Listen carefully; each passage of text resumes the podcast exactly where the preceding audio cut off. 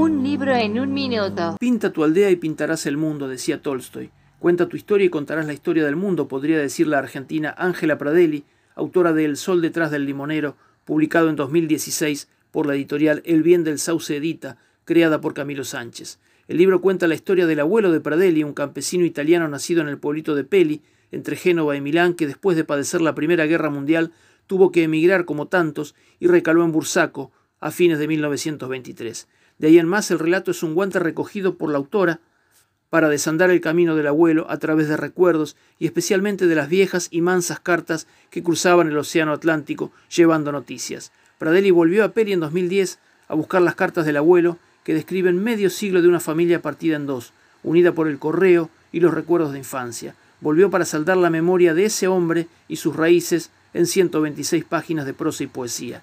Una historia única, como tantas de la Argentina gringa. Un libro en un minuto.